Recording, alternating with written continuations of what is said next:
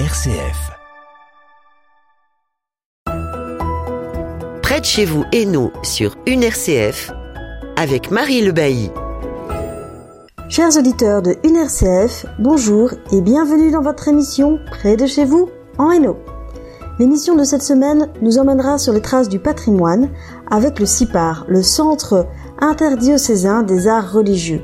Nous écouterons Vinciane Groussens nous parler de l'exposition et de la brochure qui viennent de paraître. Nous parlerons ensuite baptême avec la journée diocésaine qui sera organisée le 27 septembre 2023. Nous aurons avec nous Christine Mercart du service catéchèse et catéchuménat pour discuter du programme de la journée. Nous terminerons en vous présentant l'agenda diocésain et les prochaines activités organisées dans notre diocèse. Vous êtes prêts? Alors ouvrez grand les oreilles, c'est parti La première personne à intervenir dans cette émission est donc Vinciane Groussens, qui fait partie du Centre interdiocésain du patrimoine et des arts religieux, que nous appellerons le CIPAR pour faire court. Bonjour Vinciane. Bonjour Marie, merci de m'inviter. Alors parlons un petit peu de, de cette exposition. Tous les ans, une exposition est proposée par le CIPAR, elle est mise sur pied par le CIPAR sur un thème particulier. Quel est le thème de cette année? Donc cette année, on a consacré toute notre année au vitrail. Euh, c'est euh, une année euh, donc qui se où, il y a toujours trois parties, si je peux dire ça comme ça. tout d'abord, on organise une journée d'études et puis s'enchaîne derrière une publication et une exposition. Et comment se de quoi se compose l'exposition de cette année? Donc, les expositions sont toujours en 16 panneaux, des grands panneaux en PVC, et ici, on a un petit peu comme euh, à l'image des autres, divisé euh, le thème en deux grandes parties. Une partie plutôt sens et historique, et puis une autre partie sur la conservation euh, de cet objet assez particulier qui est le vitrail, en sachant qu'évidemment, il y en a qui vont peut-être se demander comment on peut intégrer le vitrail dans le CIPAR, étant donné que le CIPAR se concentre sur le mobilier des églises et pas l'immobilier.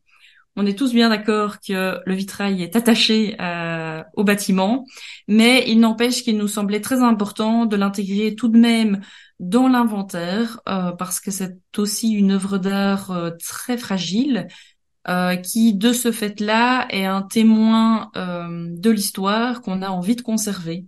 Et on s'est dit que c'était pas plus mal en fait de le mettre sur un autre encore un autre inventaire que celui de l'immobilier.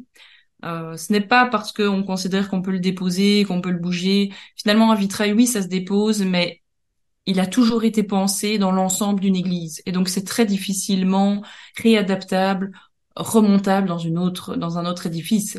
C'est toujours les dimensions, c'est toujours lié à la euh, le, la scène est liée, le choix de l'iconographie est lié à l'église. Donc, ça n'a pas beaucoup de sens, en fait, de le mettre ailleurs. Euh, mais par contre, euh, voilà, on, on, trouvait très important de pouvoir euh, les, les reprendre dans les inventaires. Ici, l'idée, c'est vraiment de d'éveiller le regard du visiteur des édifices. en général, les vitraux, c'est vrai que c'est un peu plus haut que le reste du mobilier, et donc d'inviter vraiment toutes les personnes qui vont rentrer dans l'édifice juste à, à, à, se dire tiens, ben, en fait, la lumière colorée, elle vient d'où? Et puis d'observer vraiment l'origine de cette lumière et, et voir qu'il euh, y a des scènes euh, en général euh, assez assez variées. et voilà, les regarder aussi avec un, un, un œil plutôt de conservateur et donc de se dire tiens ils sont en bon état, ils sont en mauvais état, qu'est-ce qu'ils nous racontent, qu'est-ce qu'il faudrait faire pour les protéger? Bon ça c'est peut-être plutôt le gestionnaire de l'église que le que le visiteur lambda de, de l'édifice. 16 panneaux. Euh, comment est découpée un petit peu l'exposition? Donc on a, euh, on a, on va dire, deux panneaux qui sont vraiment introductifs, euh, qui vont nous, nous expliquer ben, un peu ce que je viens de dire. Donc pourquoi est-ce qu'on a pensé à, à, parler de, de ce thème-là? Pourquoi est-ce qu'on va retrouver des vitraux dans les églises? Donc on, a des vitraux évidemment dans d'autres édifices. Hein. On ne considère pas que l'Église a le monopole, loin de là. Mais c'est vrai que, euh, surtout à, la période gothique, avec ces voûtes qui sont devenues très très enfin qui ont permis en fait au bâtiment de, de s'agrandir énormément et d'avoir des murs beaucoup plus allégés parce qu'on avait tout un système avec des arcs-boutants et tout ça qui permettait d'avoir la, la, pression euh, du poids du toit qui se, se, répartissait un petit peu différemment. On a pu du coup euh, exploiter euh, l'espace mur en, en, y mettant des vitraux. Euh, ces vitraux, bah, il y a une raison euh, pour la théologique en fait pour laquelle ils sont présents aussi dans les églises c'est que euh, la lumière, c'est vraiment dans la théologie, euh, si je peux dire, synonyme de Dieu. Donc euh, Dieu est, est, comparable à la lumière, et donc l'amener dans l'édifice religieux, ça a tout son sens. Le fait que la lumière va euh, amener des couleurs, parce que le, le, vitrail va être travaillé, va être coloré, ça a aussi un sens théologique parce que on peut le, le rapporter à la Jérusalem céleste. Et donc, euh, grâce à toutes ces lumières, ces couleurs, euh, et, et, évidemment le fait que la lumière bouge selon la journée, donc ça va aussi avoir un impact. Euh, parfois, ça donne même des couleurs assez brillantes. Eh bien, tout ça, euh, ça va nous rappeler toutes les toutes les pierres précieuses, tout l'or qui est décrit euh, voilà, dans dans l'Apocalypse. Ensuite, euh, vous avez le, la troisième troisième chose, la troisième définition en tout cas du vitrail, c'est les images. Alors, ce n'est pas comme on pourrait le penser vraiment une Bible des pauvres. On a parfois tendance à croire qu'on a euh, rempli les églises avec des images, que ce soit peinture, sculpture, vitrail, euh, avec euh, des, des, épisodes de la Bible. C'est plutôt pour créer un lieu où euh, la personne qui vient pourra vraiment rentrer dans une méditation totale et s'imprégner de ces images. Mais beaucoup de vitraux sont très hauts et donc on ne peut pas imaginer vraiment que la personne qui était à la messe regardait les uns après les autres tous les panneaux euh, et pouvait comprendre euh, tous les, les, épisodes de la Bible de cette manière. C'est pas possible. Donc c'était plutôt vraiment euh, pour créer une atmosphère et faire finalement un mur entre l'extérieur et l'intérieur de cet édifice sacré. Alors on parlait d'images, est-ce que dans l'exposition, il y a des exemples concrets de vitraux qui existent aujourd'hui? Voilà, tout à fait. Donc en fait, euh, l'idée est peut-être plus que les, expositions précédentes du CIPAR, c'était vraiment d'illustrer beaucoup le propos. Donc euh, on a choisi en priorité des œuvres euh, belges. Alors à savoir quand même que euh, jusqu'au XVIe siècle, on a très peu d'exemples en Belgique. Donc évidemment que pour présenter euh, l'art roman et gothique, on a dû aller plutôt vers la France et l'Allemagne, où ils ont encore des exemples en place. Nous, nous avons des exemples du XIIe siècle, mais malheureusement, ils ne sont pas conservés in situ, ils sont euh, dans des musées. Parce qu'en fait, ce sont des morceaux de vitraux. On a, on a le verre, mais on n'a plus euh, tout le plomb autour.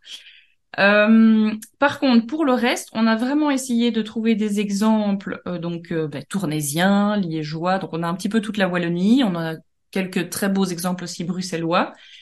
Et tout, tout le long de l'exposition, on s'est attelé à essayer de, de, varier les exemples, autant au niveau de la stylistique, mais aussi de la technique et aussi en fait euh, pour montrer euh, les dégradations que peuvent subir les, les, vitraux. Mais donc ici, ça a vraiment été un point d'honneur pour euh, réaliser cette exposition, c'était d'avoir beaucoup d'images, de profiter que c'est un art bah, très coloré.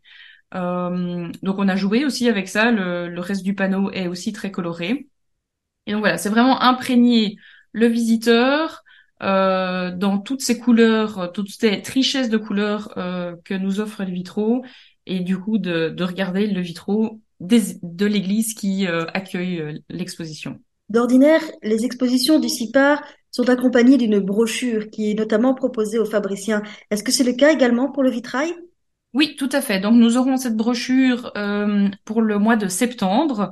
Donc on va d'ailleurs communiquer euh, un petit peu là-dessus euh, à la rentrée. Et finalement, cette brochure fonctionne un peu de la même manière que les précédentes c'est-à-dire vraiment expliquer qu'est-ce qu'un vitrail et puis ensuite comment le conserver. Et cette brochure, elle a été réalisée en collaboration avec le Comité wallon pour le vitrail, donc qui est le le Vitrearum Thesauris d'ici en fait de, de Belgique. Donc euh, c'est un grand organisme international et puis il y a des sous-sections et donc le corpus euh, ici en Belgique, eh bien, c'est ce comité wallon pour le vitrail qui nous a aidés pour les trois, donc pour la journée d'études, pour l'exposition et pour la publication. Alors, comme je l'ai dit déjà, des expositions, il y en a déjà eu.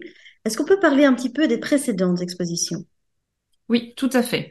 Donc, euh, on avait déjà réalisé euh, une exposition sur les textiles liturgiques, sur l'orfèvrerie liturgique et sur les sculptures en bois.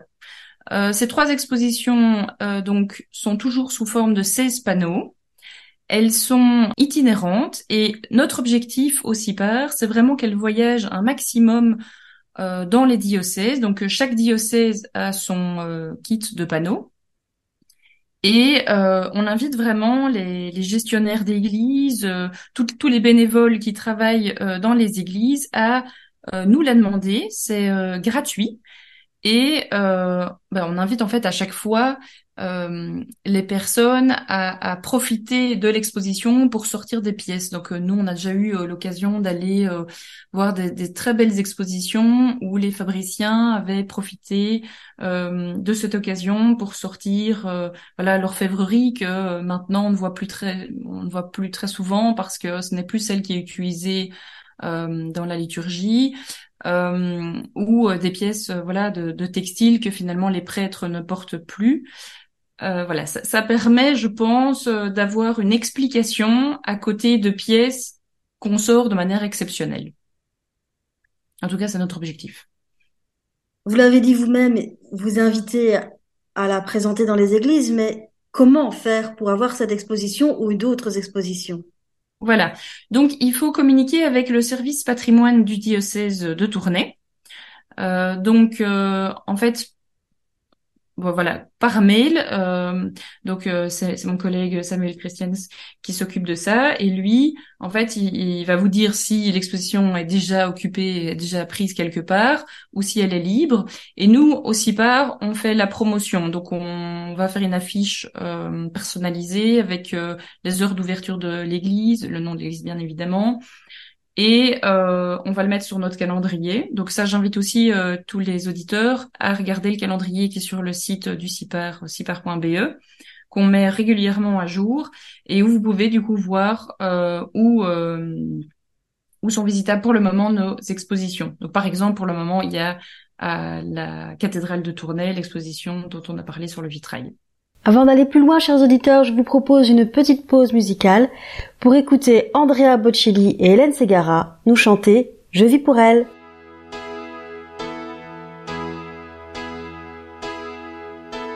Vivo per lei da quando sai, la prima volta l'ho incontrata, non mi ricordo come ma mi è entrata dentro e c'è restata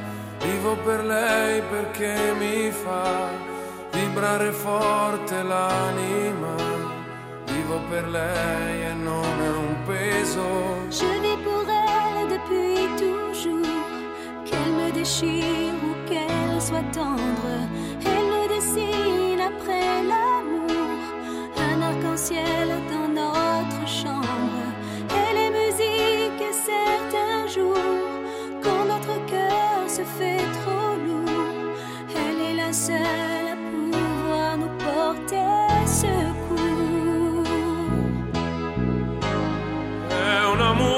Zakręcił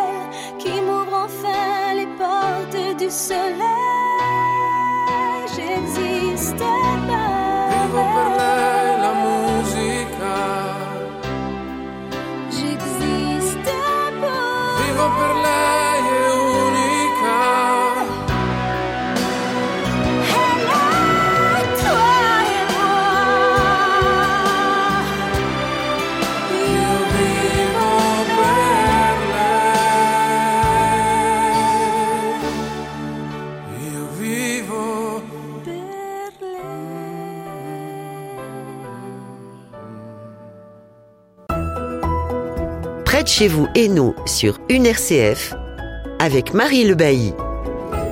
Nous voici de retour dans Près de chez vous en Hainaut pour la seconde partie de cette émission. Nous sommes toujours avec Vinciane Groussens du CIPAR qui va nous parler à présent du vitrail et de la façon de le conserver au mieux. Le vitrail, c'est quand même un art assez fragile. Alors, que faire lorsqu'on veut protéger au maximum ou sauvegarder une œuvre pareille? Voilà, donc la, la moitié de l'exposition, et ainsi que la brochure d'ailleurs, c'est vraiment euh, de de d'affirmer que euh, le, le vitrail, c'est en effet un patrimoine assez fragile, euh, mais que ce sont tous des témoignages du passé très importants à conserver. Alors nous, euh, CIPAR, on a énuméré finalement les différents dégâts que vous pouvez retrouver sur les vitraux. Alors pourquoi est-ce qu'on a fait ça? C'est parce que un seul dégât, peut-être que euh, le visiteur ou le fabricien ne va pas trop y prêter attention, mais finalement c'est vraiment l'accumulation de tous ces dégâts qui va mener à sa perte et parfois à sa perte totale. Donc pris séparément, si vous avez un petit éclat dans le verre, vous n'allez peut-être pas y prêter euh, fort attention. Par contre, vous allez avoir ce petit éclat, c'est un petit peu comme dans votre voiture, ce petit éclat, il va fort s'agrandir au fur et à mesure. Vous allez peut-être pas le remarquer, mais le verre, il, voilà, il va se séparer au fur et à mesure. Vous allez avoir ça, et puis vous allez avoir euh, la, la structure en métal qui tient votre vitrail, qui lui aussi va commencer à avoir des petits soucis. Et puis, vous allez avoir une végétation à l'extérieur qui va commencer à passer devant votre vitrail, qui va aussi avoir un impact autant euh, sur le, le contour de la baie que sur cette structure métallique. Eh bien, ça, plus ça, plus ça, eh bien, malheureusement, votre vitrail, il est en train de se démanteler au fur et à mesure.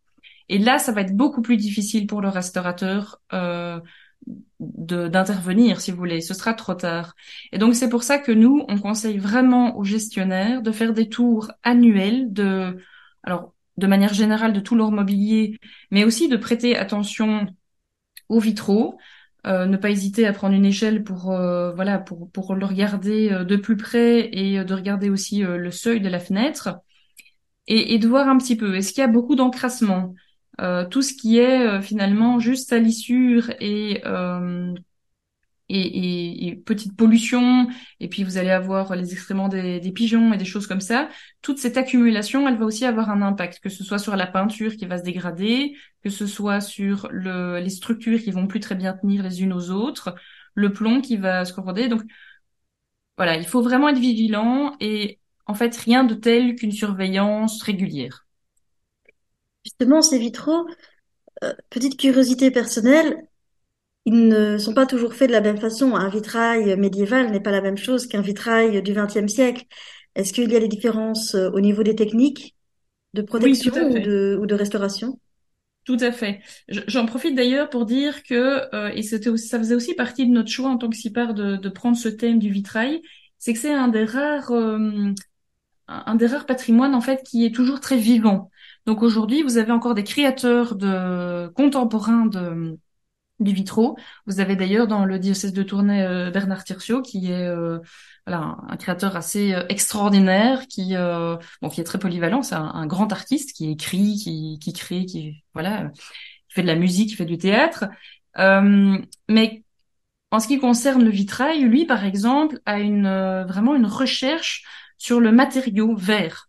Et donc, euh, il ne fait plus du vitrail euh, avec euh, des morceaux de verre de 1, 2, 3 mm, ce qu'on faisait au Moyen Âge jusqu'au 19e siècle. alors, donc évidemment, à cette époque-là, le, vitre, le vitrage était fait à la, à la gonflé à la bouche, soufflé à la bouche. Maintenant, on peut utiliser ben, des machines incroyables. On a des techniques pour faire des verres texturés, on appelle ça. Donc, euh, vous allez avoir euh, comme par exemple des petites gouttes ou des effets en fait dans le verre. Euh, vous pouvez avoir des lignes, un petit peu comme on peut travailler la surface des, pierres bleues. Eh bien, de la même façon, on peut aussi travailler les les morceaux de, de, de verre. Et tout ça, avec aussi le travail de nuances, de couleurs et tout ça, ça va créer euh, une œuvre. Et donc c'est vrai que dans les œuvres contemporaines, on a souvent des œuvres qui sont plutôt abstraites, ou en tout cas où il y a plus une recherche esthétique avec le verre et les couleurs que ce qu'à l'époque on faisait, c'est-à-dire qu'à l'époque on avait un morceau de verre, une couleur, sur lequel oui on pouvait faire un dessin à la grisaille, donc ça c'est une, une, peinture à l'oxyde euh, métallique qui allait imprégner vraiment le verre, mais sinon vous n'allez pas avoir des nuances ou euh, ou des oui des, nuances de couleurs dans le même verre. Ça, ça n'existait pas à l'époque. Vous n'allez pas avoir des textures différentes. Euh, Aujourd'hui, il y a une recherche évidemment esthétique qui est différente, mais il y a aussi une recherche sur la technique. Euh, si vous avez un verre euh, qui fait 10 cm d'épaisseur, bah, évidemment, on n'est pas du tout sur le même euh, type de vitrail, parce que votre structure, elle est différente, et donc la restauration derrière est très différente. Parce que les restaurateurs d'aujourd'hui, euh, un petit peu comme toujours dans le patrimoine, on essaye de restaurer selon la technique euh, de la création. Et donc, euh, si on, on s'occupe d'un vitrage bah, du XIIe siècle, on va essayer de récupérer les techniques, la manière de faire, et donc de refaire vraiment tout à la main. si on, on, travaille par contre sur un vitrage du XXe siècle, bah, le vitrail du XXe siècle, il a été réalisé un petit peu de la même façon que maintenant. Donc c'est différent. Le, vitrail, c'est vraiment un, art qui, en restauration, est assez compliqué. Euh, j'insiste beaucoup sur le fait que c'est des professionnels qui doivent euh, s'en occuper, mais qu'avant de faire appel à ce, professionnel, il faut pas hésiter non plus à euh, demander de l'aide au service patrimoine de votre diocèse, parce qu'ils sont, là aussi pour ça. Donc, si vous avez des dégâts visibles tels que des petits éclats, des morceaux de verre qui y manquent, euh, vous voyez que le verre euh, n'est plus du tout droit parce que parfois il, gondole, mais sur le fait qu'il gondole, euh, parfois ça entraîne une chute totale de, tous les morceaux. Donc il faut vraiment pas hésiter à, à demander de l'aide, à demander une visite sur place, et ce sera peut-être même l'occasion de regarder le reste du mobilier. Donc ça ne peut être que bénéfique. On va parler des dégâts et que faire en cas de dégâts, mais est-ce qu'il existe aussi des techniques de prévention? Tout à fait. Donc euh, nous avons d'ailleurs fait un panneau complet là-dessus parce que ça, ça le méritait. Euh, vous avez peut-être déjà vu euh, des exemples. Parfois, on met des, des vitrages de protection, ça s'appelle, ou des grilles. Alors, ça ne protège pas tout à fait de la même manière. La grille, euh, surtout si le grillage est assez fin, assez étroit, ça permet par exemple de d'arrêter les projectiles, que ce soit euh, un ballon de foot, que ce soit des petits cailloux.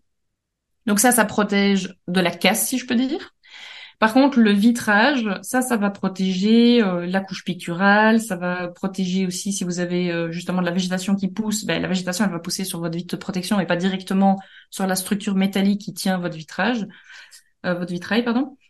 donc on, on, on, a pas mal de choses qui vont en fait être protégé grâce à cette vitre. Euh, aussi l'encrassement. Je parlais des excréments, de juste euh, euh, l'encrassement général, donc la poussière, la pollution qui vont se mélanger, cette vitre va aussi la protéger. Ça, de nouveau, c'est vraiment à voir avec un professionnel, avec le service patrimoine.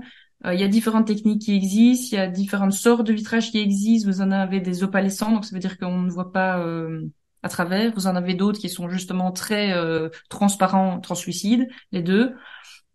Donc, à voir ce qui est le mieux selon l'église, selon le niveau du, du patrimoine aussi, parce qu'on va pas se cacher, tous les tous les vitraux n'ont pas la même valeur, n'ont pas la même datation, n'ont pas la même euh, voilà. Il faut faut un petit peu voir ce qui est le mieux à mettre en place. Ce qu'on remarque de plus en plus, c'est que c'est vrai que quand il y a une restauration euh, qui a lieu sur les vitraux, ben, en général, on prévoit directement la la protection qui va avec, ou dans les créations contemporaines aussi. Eh bien, merci pour toutes ces informations, Vinciane. Euh, je rappelle aux auditeurs qu'ils peuvent contacter le service Art, Culture et Foi du diocèse de Tournai pour plus d'informations. Et pour cela, une seule adresse, le site internet du diocèse, www.diocèse-tournai.be. Encore merci d'avoir participé à cette, euh, à cette interview à distance. Oui, grand merci. Et euh, j'espère euh, bientôt avoir de vos nouvelles à cette antenne. Oui, pour la brochure peut-être. Peut-être pour la brochure. Espérons. Espérons.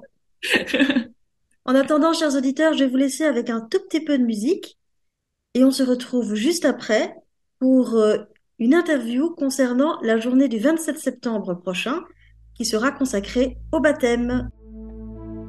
Toi Seigneur, dans nos cœurs, tu défriches et laboures.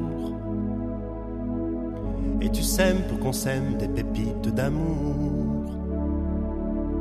Donne-nous aujourd'hui notre joie de ce jour. Et comme un chercheur d'or qui découvre un trésor, je veux crier haut et fort que notre foi soit faite.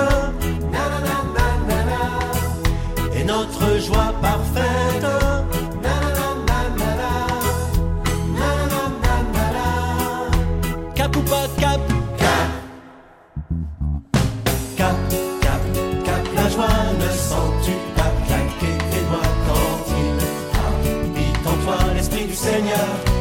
Battre ton cœur à l'état Tape, tape les mains, loué soit le Dieu trois fois saint. Eh oh, eh oh, levez les bras pour ce cri de joie. Alléluia, Alléluia, Alléluia, Alléluia. Tu es mon bon berger, je ne manque de rien. À jamais j'ai remis ma vie entre tes mains. Quand j'étais égaré, paumé sur le chemin. Toi tu me recherchais, toujours me retrouvais. Et fou de joie, tu criais que notre foi soit faite. Et notre joie parfaite.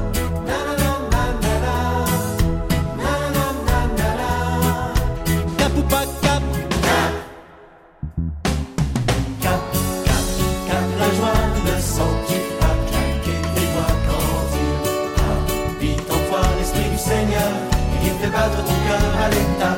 Tape, tape les mains, loué soit le Dieu trois fois saint. Eh oh, eh oh, levez les bras pour ce cri de joie. Alléluia, Alléluia, Alléluia, Alléluia. Rendons grâce au Seigneur, soyons toujours joyeux. La louange à tue-tête, à toute heure, en tout lieu. Comme Paul et les autres apôtres cœur de feu. Et dans l'esprit de Dieu, soyons toujours joyeux. Oui, soyons vraiment joyeux. Que notre foi soit faite.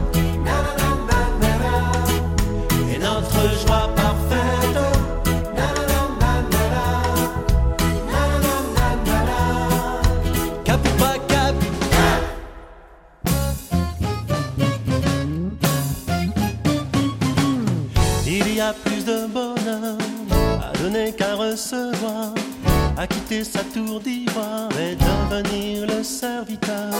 C'est la joie des bienheureux, la promesse du Seigneur. Et nos prénoms en couleur sont inscrits dans le cœur de Dieu. Il y a plus de bonheur à donner qu'à recevoir, à quitter sa tour d'ivoire et devenir le serviteur. C'est la joie des bienheureux, la promesse du Seigneur. Et nos prénoms en couleur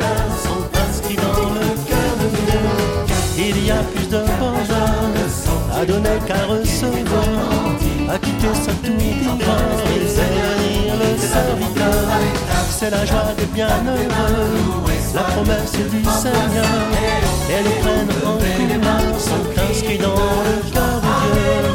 Il y a plus de bonheur à donner qu'à recevoir, à quitter sa tour d'hiver et devenir le serviteur. C'est la joie des bienheureux, la promesse du Seigneur.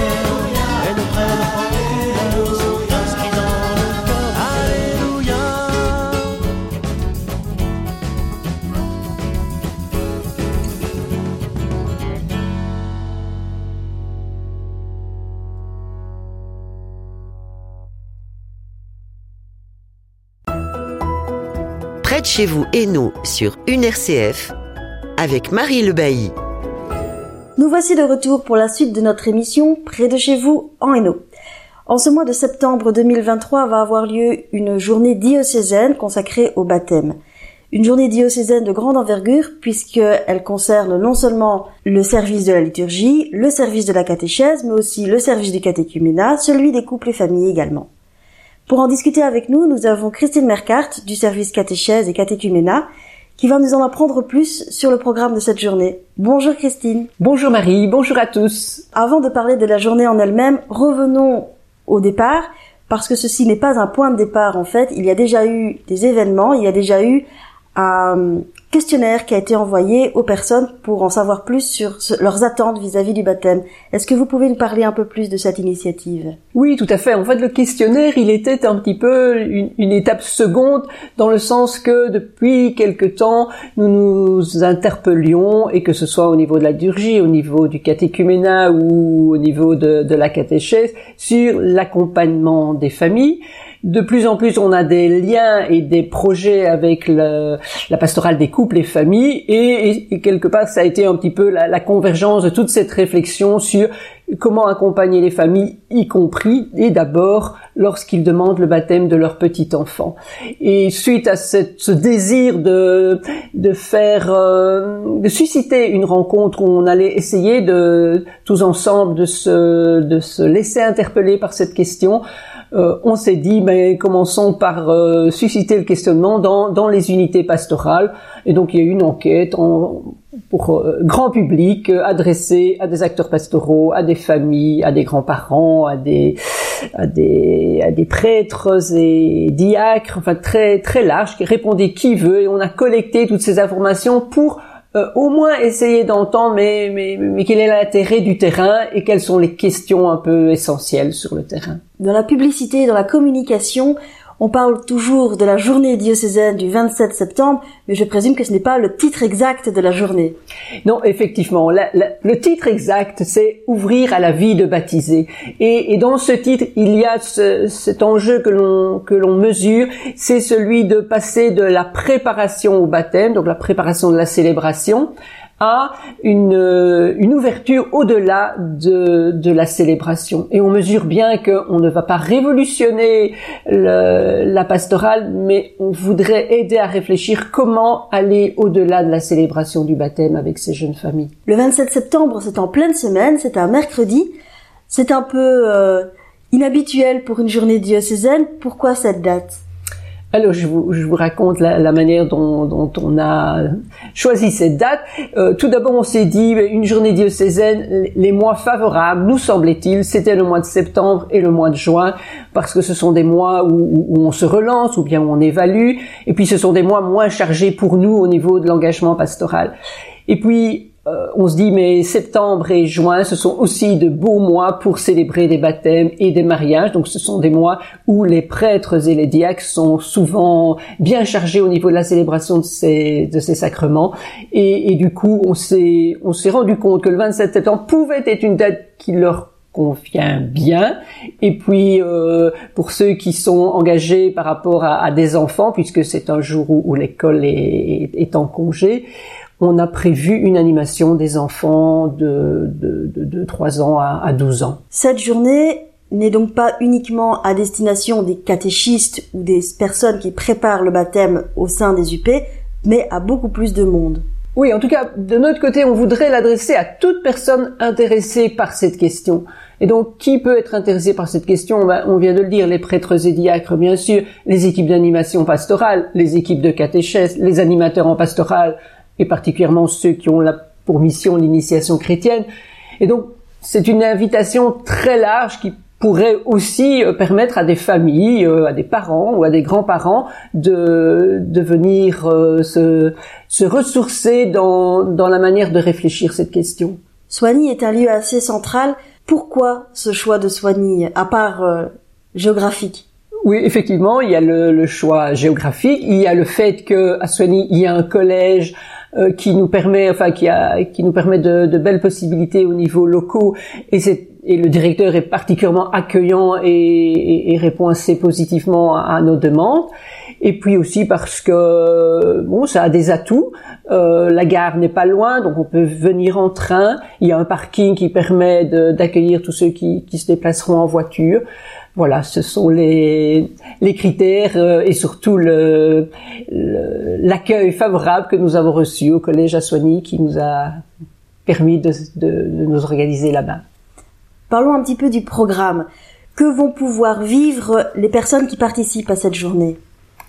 Alors au niveau du programme, un, temps un peu central euh, autour d'un invité, donc un intervenant principal, le père Bernard Met, qui est, qui est prêtre, qui est au niveau de ses, de ses compétences, qui, qui, est, qui est un liturgiste, mais qui est aussi un, homme de terrain, qui a beaucoup réfléchi à, à l'accompagnement des, des, jeunes parents dans le cadre du, du baptême des petits. Donc ce sera, la, la, la, je veux dire un peu le cœur de, de, notre journée, mais il y aura aussi une série de témoignages d'équipes, euh, d'équipes françaises euh, et, et, même autres. Je vous réserve la surprise d'équipes qui viendront témoigner un petit peu de leur euh, de leur initiative ou de leur euh, de leur proposition et, et, qui vont nous permettre un peu de de nous enrichir sur les différentes euh, propositions qui sont qui ont déjà été vécues sur le terrain. Alors parlons un peu de l'équipe. Comme dit au début de, de cette interview, il y a les services de catéchèse, de catéchuménat, de couple et famille, de liturgie. Que va apporter chaque euh, chaque service à cette journée? À la fois sa compétence propre et à la fois la capacité de travailler ensemble. Donc depuis le début, on, a suscité une équipe qui porte le projet et, on a veillé à ce qu'il y ait des, des, personnes issues de ces différents services. Alors c'est sûr que euh, les personnes issues de, de la liturgie, ben, ils vont plutôt euh, aider à animer un, petit temps de célébration dans, dans l'esprit de la journée, mais ils vont permettre aussi de réfléchir à, à, la place de la liturgie et notamment la célébration du baptême euh, lors de l'accompagnement de ses parents, qui est quand même une place centrale. Et puis les autres équipes, ben, par, de par le fait qu'on essaie maintenant d'entrer dans une pastorale missionnaire, sont toutes préoccupées par l'accueil et l'accompagnement des jeunes parents, que ce soit la catéchèse qui le vit déjà avec les, les enfants, les enfants de, en âge de, de scolarité, que ce soit le, la pastorale des couples et familles qui sont particulièrement euh, euh prenants et euh, dans, dans, cette problématique, euh, et que ce soit le catéchuménat parce que le catéchuménat a peut-être cette clé de l'accompagnement des adultes sur le chemin de l'initiation chrétienne. Alors au niveau de l'organisation pratique, quels sont les horaires? Est-ce qu'il y a quelque chose à apporter? Est-ce qu'il y aura de quoi manger? C'est aussi important. Est-ce qu'il y aura des stands? Que peut-on savoir pratiquement? Alors au niveau de l'horaire, on, vous attend tous dès 8h45. La journée commencera officiellement à, à 9h. Il est prévu évidemment un temps de midi il est un peu indispensable de prendre son pique-nique, même si je pense qu'à Soigny, il y a des sandwicheries, mais comme le temps de midi sera relativement réduit, il est préférable d'avoir avec soi ce qu'il faut pour manger et il y aura des possibilités d'achat de, boissons sur place et le café, le café vous sera offert à l'accueil, euh, à la pause sur le temps de midi, euh, comme d'habitude lors de, de, rencontres de, ce type. Il y aura aussi la possibilité de, découvrir des, livres et, du matériel euh, pour aller à la rencontre des jeunes familles. Donc nous aurons un stand qui sera sur place toute la journée que dire encore? Que dire? Oui, que pour l'inscription, ben, il est souhaitable évidemment de, de s'inscrire. C'est un peu indispensable pour nous, pour, pour nous organiser au mieux, pour vous accueillir au mieux, et notamment pour prévoir l'animation des enfants. Pour l'inscription, ben, vous, vous avez, il y a un lien pour s'inscrire euh, avec un formulaire euh, informatique, mais il y a aussi possibilité de, de s'inscrire via le mail de la catéchèse. Toutes ces informations sont accessibles sur le site, sur le petit flyer qui circule de manière numérique ou en version papier. Je tiens à préciser que donc vous pouvez trouver le lien sur la page d'accueil du site du diocèse de Tournai, mais aussi sur Facebook et sur d'autres euh, sur d'autres supports. La douloureuse maintenant. Est-ce qu'il y a une participation aux frais? Alors, ben, vous vous rendez bien compte que pour euh, pour organiser ce type de journée, ça occasionne des frais et on a fixé la participation aux frais à 10 euros. Euh, voilà, mais ça ne doit pas empêcher personne de participer si ces 10 euros sont euh, excessifs pour la pour la personne. Voilà, chers auditeurs, l'invitation est lancée. Merci beaucoup, Christine, de nous avoir donné toutes ces informations. À, à la joie de vous retrouver sur place le, le 27 septembre. Avant de nous quitter, quelques informations sur les activités à venir dans le diocèse de Tournai. Parlons d'abord du jubilé Saint-Ursmé, qui a débuté en janvier dernier et qui se clôturera par une messe le 24 septembre à la collégiale Saint-Ursmé à l'Aube. Avant cette clôture, la maîtrise chalonnaise Saint-Charles, qui est un chœur d'enfants, donnera un concert à la collégiale de l'Aube le 22 septembre à 20h. Toutes les informations sur le site internet upsh.info slash collégiale de l'Aube 1200 ans. Parlons un peu de la messe de clôture. Elle aura donc lieu le 24 septembre à la collégiale de l'Aube à 10h et elle sera présidée par le nonce apostolique Franco Coppola, doyen du corps diplomatique. Ce même dimanche 24 septembre, à 10h également, aura lieu à la basilique Notre-Dame de Tongres, dans l'unité pastorale de Chèvres-Brugelette, la grande procession en l'honneur de Notre-Dame de Tongres. Elle débutera donc à 10 heures par la messe présidée par l'abbé Dalloz, recteur de la basilique de Notre-Dame de Bonsecours. Aura ensuite lieu la grande procession, suivie à midi et demi du repas convivial au centre culturel. Retrouvez toutes les informations sur le site internet du diocèse de Tournai ou sur www.tongre-notre-dame.be. Si vous vous sentez l'âme musicale, je vous conseille d'aller à Chimay, au centre culturel plus exactement, toujours le 24 septembre 2023 à 15h pour le concert de l'orchestre à cordes Accord d'âme sous la direction de Candice Delay. Il s'agit d'un programme très varié et le concert est organisé au profit des enfants de Madagascar. Sinon, toujours en musique et toujours le 24 septembre, mais à 18h cette fois-ci, l'SBL Syrinx propose à la cathédrale Notre-Dame de Tournai un concert avec un chœur provenant de Sardaigne et la participation de la classe d'orgue de Angelo Castaldo du Conservatoire de Cagliari. L'entrée est de 15 euros pour les adultes et de 10 euros pour les étudiants. Toutes les informations sur le site internet du diocèse de Tournai ou sur celui de la cathédrale. Revenons un petit peu en arrière. Le jeudi 14 septembre 2023 à 18h, à la basilique Tongre Notre-Dame aura lieu une célébration eucharistique pour la fête de la, Croix Glorieuse. Au programme, la célébration, la vénération de reliques de la Sainte Croix et également la possibilité d'adopter la Sainte Croix. Toutes les informations sur le site de Tongres Notre-Dame ou sur le site upchèvrebrugelette.be. C'est ici que se termine notre émission de septembre 2023. Nous nous retrouverons d'ici quelques semaines pour un autre sujet. En attendant, n'oubliez pas d'écouter près de chez vous en Hainaut, même jour, même heure sur une RCF et en podcast sur le site de UNRCF et sur le site du diocèse de Tournai. Prenez soin de vous et à bientôt